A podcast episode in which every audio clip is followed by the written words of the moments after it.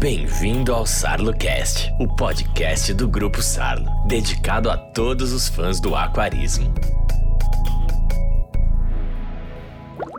Saudações Aquafriends, beleza? Como estamos? Para quem não me conhece, eu sou o João Luiz, também conhecido como Johnny Bravo. Sou autor de alguns textos aí do aquarismo em revistas especializadas, em fóruns. E hoje eu estou trazendo aqui mais um Salocast, só que esse aqui é a terceira e última parte que fala de um aquarismo responsável.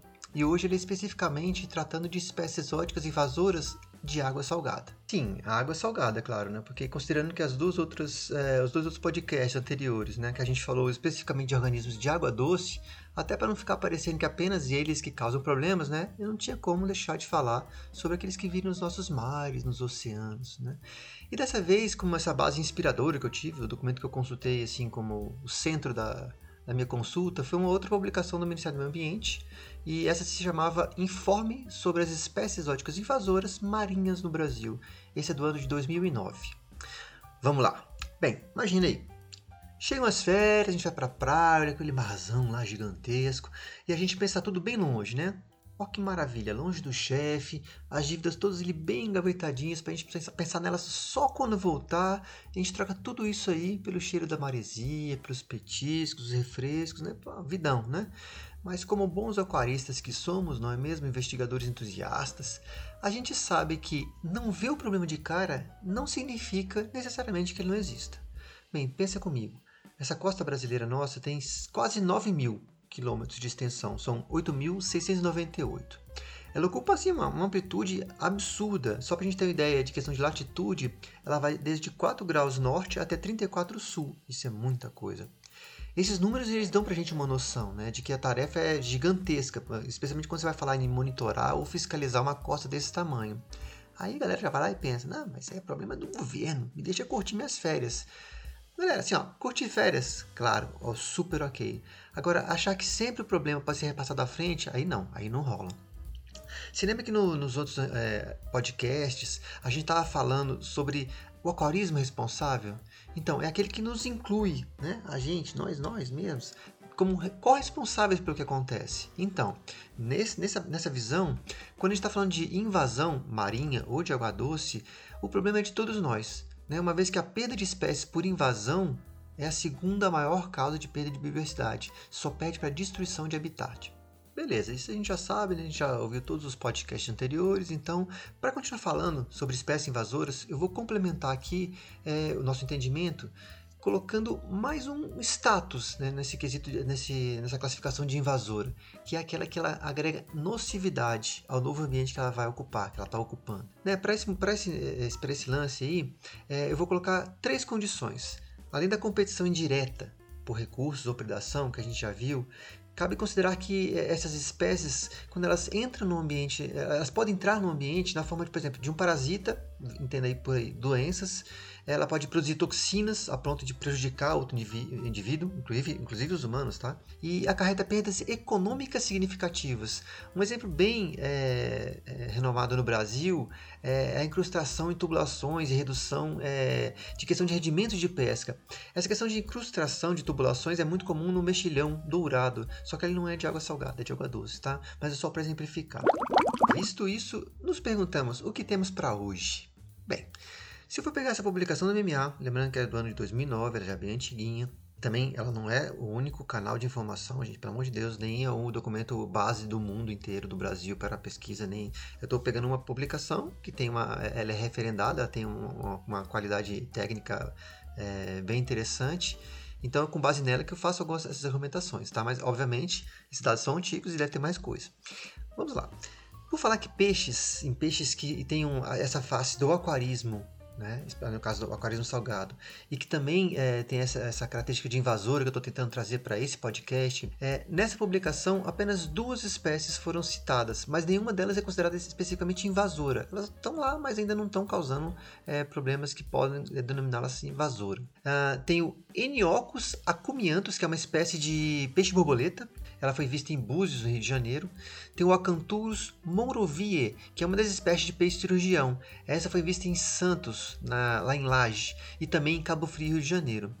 Uma conclusão que a gente pode chegar é, com uma citação de, de, peixes ocorrendo no território brasileiro, peixes de fora ocorrendo no território brasileiro, é, com base nesse documento, obviamente, é que eles só estão no ambiente, tá? Eles não estão acarretando danos. E aí eu me pergunto, né? Será que a gente não sabe ainda que estão causando danos porque a gente não tem estudos? Ou realmente eles são apenas é, é, identificações pontuais, ou então, sei lá, os estudos estão dispersos aí pelas universidades, Brasil afora, é, que a gente não conseguiu montar um diagnóstico mais preciso e completo é, da invasão por de, é, que tem essa interface é, marinha, de aquário de água doce, né? Como é que a gente está envolvido? Então, como é que será que está isso hoje em dia? Como é que está sendo tratado é, em nível governamental, nas pesquisas? Bem, muitas perguntas surgem, não é mesmo? Outros nomes é, que é conhecidos pelos aquaristas é, e que também surgem na, na publicação. Tem a, a macroalga caulerpa, essa aí eu acho que muitos é, conhecem, né, que, do aquarismo de água salgada. Essa é oriunda das águas do Indo-Pacífico e foi encontrada no Piauí, do Piauí à Bahia, ocorrendo também no Espírito Santo e Rio de Janeiro, e essa é considerada invasora. Tem também o coral mole, Cromoneftea brasiliensis. Pô, galera do aquarismo é, de água salgada, vamos ajudar aí a gente a criar uns nomezinhos melhores, né? Bem, mas por esse nome, especialmente pelo epíteto específico, que é a segunda parte do nome, que é o brasiliensis, até por causa disso eu tive que atrás de mais informação, que eu pensei para, pô, peraí, brasiliensis, nome científico, é, deve ser indicativo que é daqui, né? Bem, mas não. É, tem confirmação que ela é do Indo-Pacífico também, né? E tem populações já estabelecidas no nosso país. E essa espécie, ela pode atuar maleficamente, especialmente por causa da emissão de produtos químicos, né? Elementos químicos que prejudicam tanto peixes é, ou como outro, outros organismos, né? Nativos nossos. É, dentre elas a, a espécie de, de gorgônia chamada Philogorgia dilatata. Essa é melhorzinha que o outro, hein? Bem, ainda nessa questão de corais, tem duas espécies. Essa aí, é, embora naquela época elas fossem só citadas, né, como aqui no, no Brasil, é, como ocorrentes, elas são da, do gênero Tubastrea, que é nada mais, nada menos do que, muitos já devem ter ouvido falar do coral-sol. Você tem duas espécies é, mais, é, mais, significativas, que é a, a Coccinia, que é essa das, das filhas Fiji, é, avistado, foi avistada em Ilha Grande, Rio de Janeiro, mas também em Santa Catarina e São Paulo.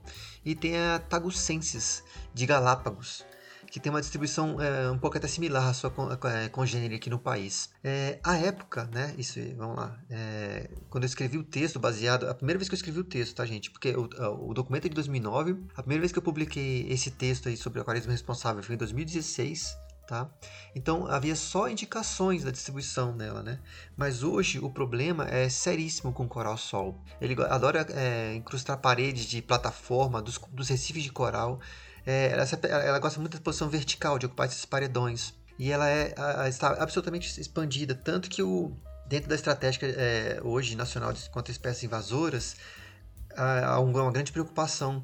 Você pode encontrar na página do, do, próprio IBAMA, lá na parte de espécies exóticas invasoras, tem um capítulo específico sobre o coral-sol, devido à atenção que estão dando. Bem, é, passando do coral-sol, muitas outras espécies né, constam dessa publicação que eu citei como partida desse, desse, desse meu podcast. Só que elas não têm muito o apelo da aquariofilia, né, para ganhar um destaque aqui no, no nosso podcast. Mas a, é, apenas para efeito de curiosidade, é, tem algumas espécies ali de plâncton, né, algumas consideradas invasoras e muitas ainda é, ditas apenas estabelecidas. Muitas dessas elas têm é, uma forma de propagação vinculada à maricultura ou então a água de lastro de navio, que é aquela água que os navios que são transatlânticos, né, que viajam longas distâncias, eles é, esvaziam e enchem uma parte do navio que mantém a estabilidade, né? Essa água, você imagina, pega aqui e lança lá, acaba é, misturando os organismos que vivem, né? Então aí, você imagina, poliquetas, moluscos, crustáceos, incluindo os crustáceos decápitos, tipo camarõezinhos, né? é, pequenas águas vivas, né, uns quinidáriozinhos pequenininhos, né? Eles complementam esse elenco aí que eu estou citando. E muitos vêm dentro justamente dessa água de lastro. Você está se perguntando, pô, mas já acabou, poucas espécies invasoras no aquarismo, né? poucos impactos mal evidenciados, não relatados.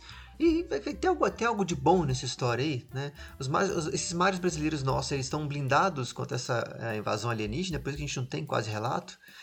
Bem, Vamos lá, não é bem assim, né? A gente tem a gente chega até no, no, no, caso do campeão dos campeões, né? Que a gente pode dizer assim, né? Não é nem para soltar fogos não, mas é um dos casos mais emblemáticos, né, da invasão dos mares aí, especialmente do Caribe até aqui, um, por peixe de aquário, no caso, né? E o, o, o ator principal é um membro da família Scorpenidae, ou peixes escorpiões. Ele é muito conhecido, adorado realmente. Ele, sinceramente, é um peixe maravilhoso. Só que não é tão legal assim. Eu apresento a vocês o, o lionfish, ou o famoso peixe-leão. São peixes do gênero Pterois.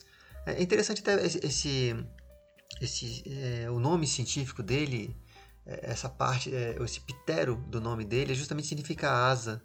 É, você vê outras espécies, né?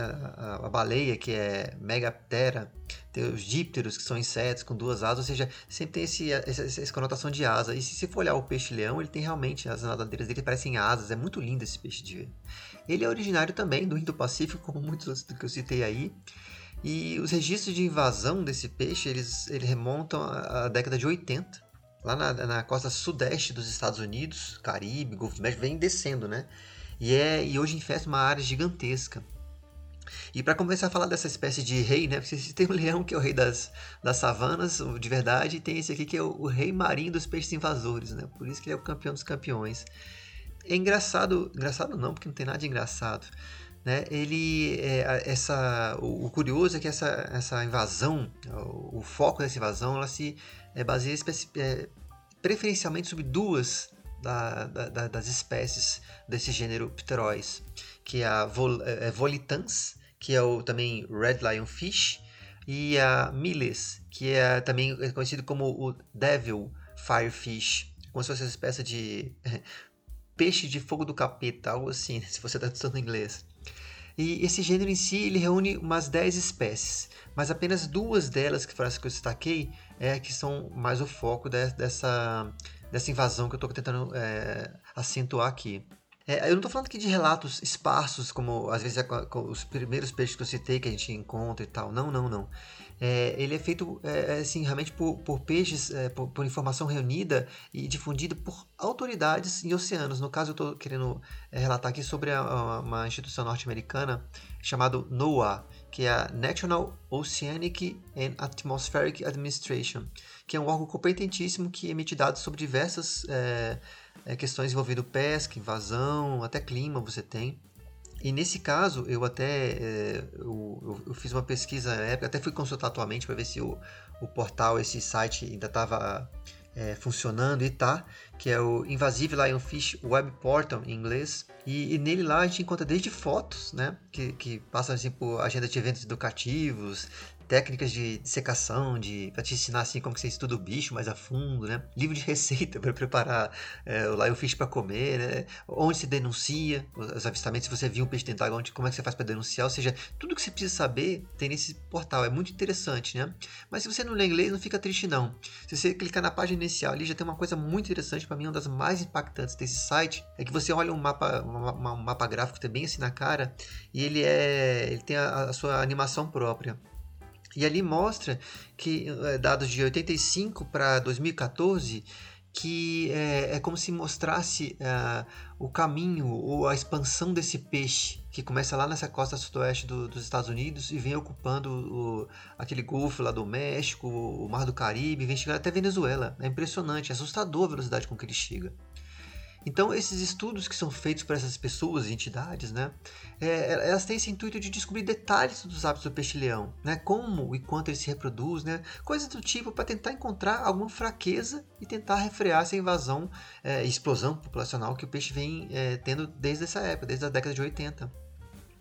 É, imagens dessa da, daquela revista da, daquele grupo, né, o National Geographic, uh, sobre invasão é, também são muito surpreendentes. Se você olha na internet esses vídeos, é impressionante, assim, é, é, é profundamente desanimador para quem é envolvido com as causas ambientais. Você vê como eles dominam o ambiente, o que, é que eles fazem, é impressionante. Nesse combate, nessa a invasão desse peixe, tem muitas iniciativas, né? Tantas essas iniciativas é, de ONGs, de, de, empresas, assim como as, as governamentais.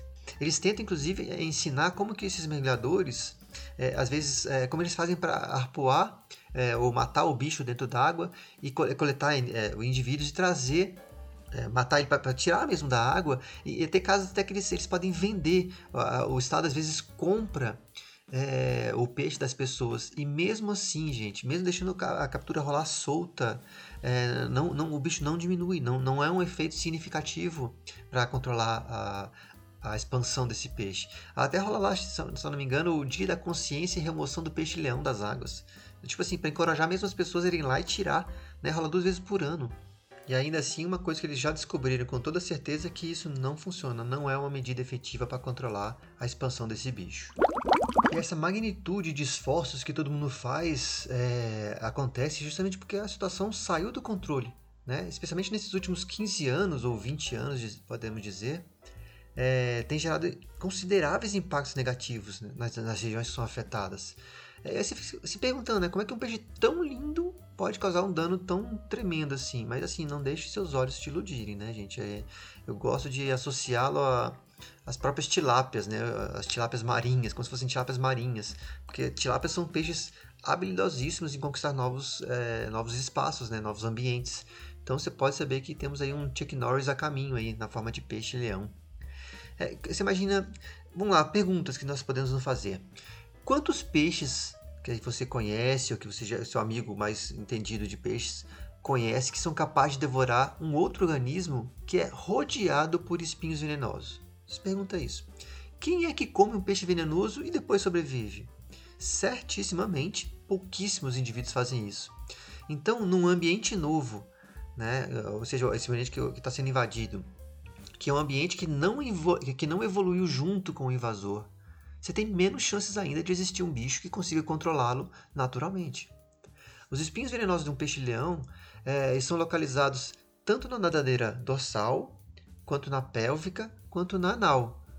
Peraí, na dúvida melhor. Se você não sabe na nadadeira, você não toca, tá? Para falar a verdade, gente, não toca não, tá? Ele é só venenoso, então não toque num peixe-leão. O veneno desse peixe, ele é, possui uma combinação de proteína, toxina neuromuscular e neurotransmissor, que até botei entre parênteses para quem estiver lendo ali, é acetilcolina. Ele diz que a dor é tão aguda é, é, é, é, causada uma espécie de. no sentido como se fosse uma, uma ferroada. E, e, ela é tão aguda que ela dura por dias a fio. Até ela causa geralmente, é, na maioria dos casos, é, vermelhidão na, na, na, zona que foi.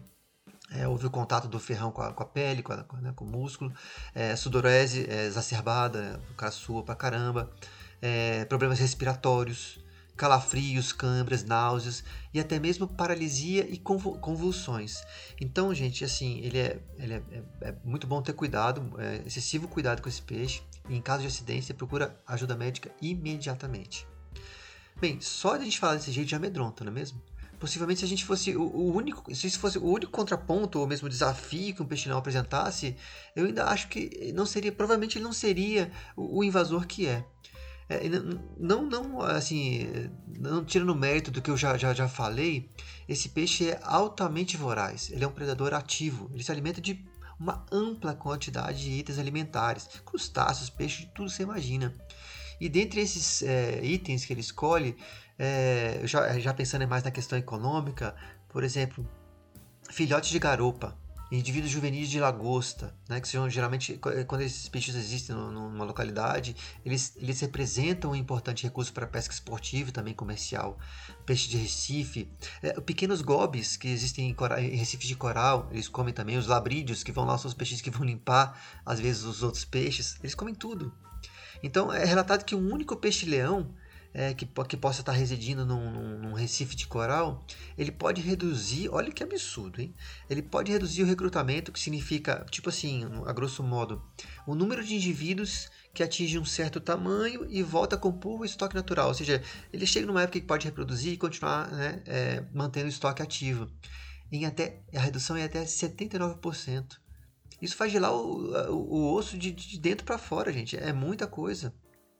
E quando você pensa em centenas de milhares de, de indivíduos invasores, imagina o tamanho desse prejuízo, desse, desse impacto. Eles são tão vorazes que atualmente está sendo detectado até canibalismo dentro dele. Mas você pensa, pô, isso não é bom? Bem, é mais ou menos, né? Se você considerar que cada peixe-leão é, é, a menos na vida, é, no, no ambiente que ele está invadindo, é uma coisa boa, tudo bem, é um lado positivo.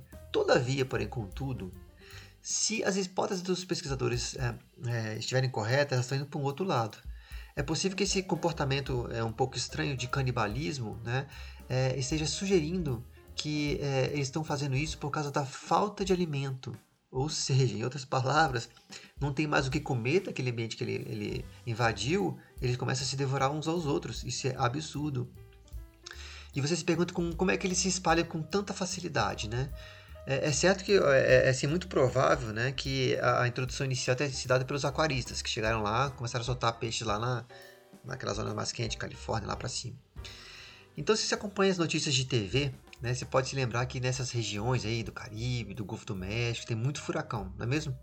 Então, é, isso, né, são, e mais é, associado a correntes que já são é, correntes marítimas ali por, pela região, que são fortes, né, é, elas se tornam é, grandes vetores de dispersão do lionfish. Então não é porque ele nada muito não.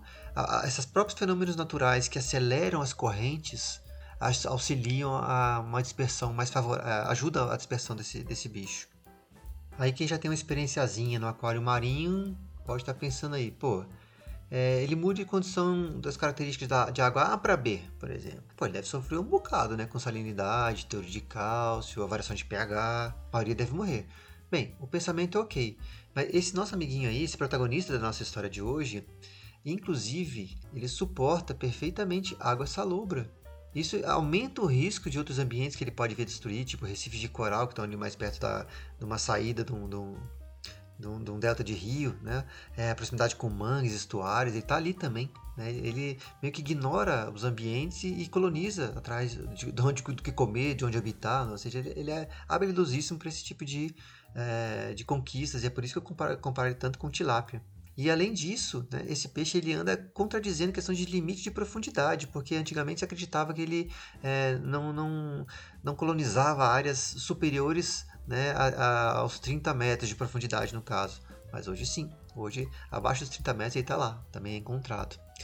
Então, e além então dele não ter predador, né, ser bom de boca, né, que é comer de tudo, e aguentar essas é, diversas condições de água que eu estava falando, o que mais ele precisaria para se tornar um, um excelente invasor? Ter um cartão de crédito que aceita em todos os países? Não, não, não isso não precisa não.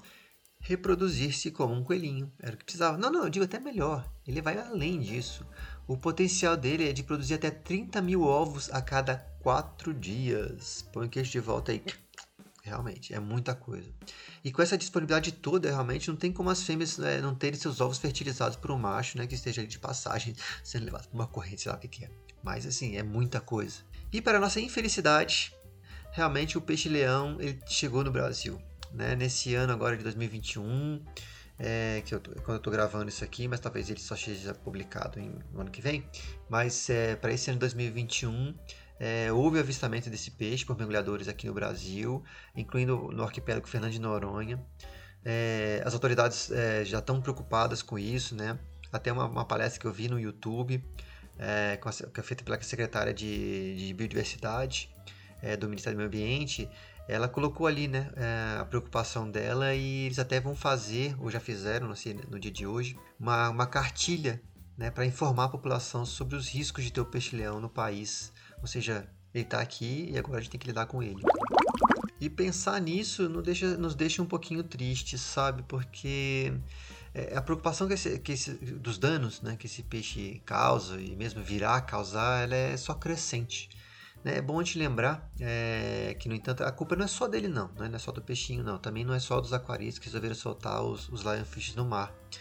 É, os recifes de coral, hoje em dia, né, hoje enfrentam, é, que, vão enfrentar o problema do peixe-leão, eles também precisam lutar com outros problemas, né? Ao mesmo tempo, é, mudanças climáticas, poluição, pesca predatória, são muitas coisas de estresse que tiram é, desses ambientes a capacidade de resiliência, que justamente seria a capacidade do ambiente resistir, lutar contra os impactos e voltar àquilo que ele era antes ou próximo daquilo.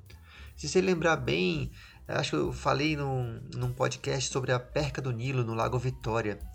E lá mostrava que é muito bem quando o ambiente não está saudável, fica muito mais fácil de uma espécie que está invadindo prevalecer sobre as que estão lá. Então, espero que o Brasil não, não, se comporte como um Lago Vitória, mas a gente sabe que é um peixe é, super voraz, ele é muito bom para conquistar novos ambientes e tem chance sim de, de prevalecer no Brasil. Espero que nossos ambientes ainda estejam suficientemente saudáveis e possam resistir. Gente, e por falar nisso, inclusive, soltar peixe de aquário no mar, né? Como a gente está vendo aí, foi o começo dessa história, pode muito bem resultar numa catástrofe ambiental, não é mesmo? Em analogia, seria tipo você pegar um fósforo, acendê-lo e tacar num tanque de combustível, né? Sendo o, fósforo ser o, o peixe-leão e, e, o tanque de combustível o mar, né? o ambiente. Né? É, mas é, obviamente é uma, é uma analogia e a gente tem que botar ter sempre em mente é, que é, mesmo que uma espécie não esteja ali reportada num relatório oficial de governo que é uma espécie invasora, é sempre bom a gente ter em mente que mais cedo ou mais tarde é, uma certa condição, uma certa quantidade, uma certa é, é, conjunção de fatores podem torná-la uma espécie de peixe-leão, né, num certo ambiente. Então é sempre bom de ter, achar que é, perceber ou, imaginar que uma espécie pode ser uma potencial invasora. Sempre, se ela não pertence ali, ela pode ser. E não estou falando só de bicho, não. Pode ser planta, pode ser um, um um molusco, pode ser qualquer tipo de organismo, estou falando. O apoio que o, que o meio ambiente é, precisa ter hoje em dia tem que vir de todos os lados, né? inclusive do nosso, de aquarista responsável. Isso é, é, é, é legal, isso, é, isso não é, é, fora da casinha, não. Isso é muito importante. A gente é papel importante nesse, nesse processo de preservação. E, e ser pró-ambiente pró não significa, é, significa só torcer para que todas as autoridades que estão aí, IBAMA, Ministério, as secretarias é, estaduais e municipais de meio ambiente, que elas deem conta do recado, né? com, com criação de, de novas normas, com melhoria da fiscalização, aplicação de multas justas. É, é, é mais que isso, gente. Responsabilidade é também a gente se colocar no contexto, fazer a sua parte corretamente. E sim, eu sou muito assim, sim pelos lionfishes dos aquários, é um peixe lindo, mas não por eles nos nossos mares. Realmente é fora de propósito. Estou indo para 20, quase 27, quase 30 minutos. Eu peço perdão por ter me delongado mais uma vez, mas eu sou um falador incontestável, eu não consigo parar, parar de falar. Eu me despeço aqui, agradeço muito sua audiência. Espero tê-los aqui no próximo. Desejando a todos muita saúde, muita alegria para esperar o próximo e poder me ouvir e pensar e refletir e quem sabe ajudar aí o nosso hobby a crescer cada vez mais. Um abração, nos vemos em breve. Fui!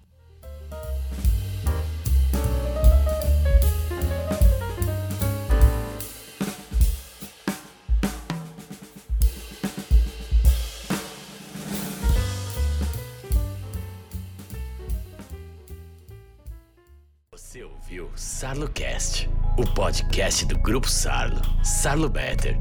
Equipamentos para movimentação de água. Sarlo Pond. Produtos para lagos ornamentais. Qualidade é Sarlo. Acompanhe o Grupo Sarlo nas redes sociais.